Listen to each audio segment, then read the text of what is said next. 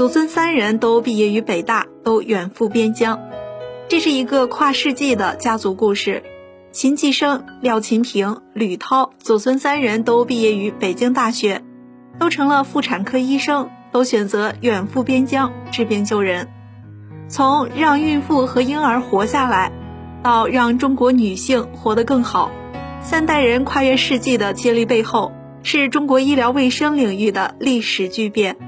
支援边疆的一腔热血，让秦继生拖家带口说走就走。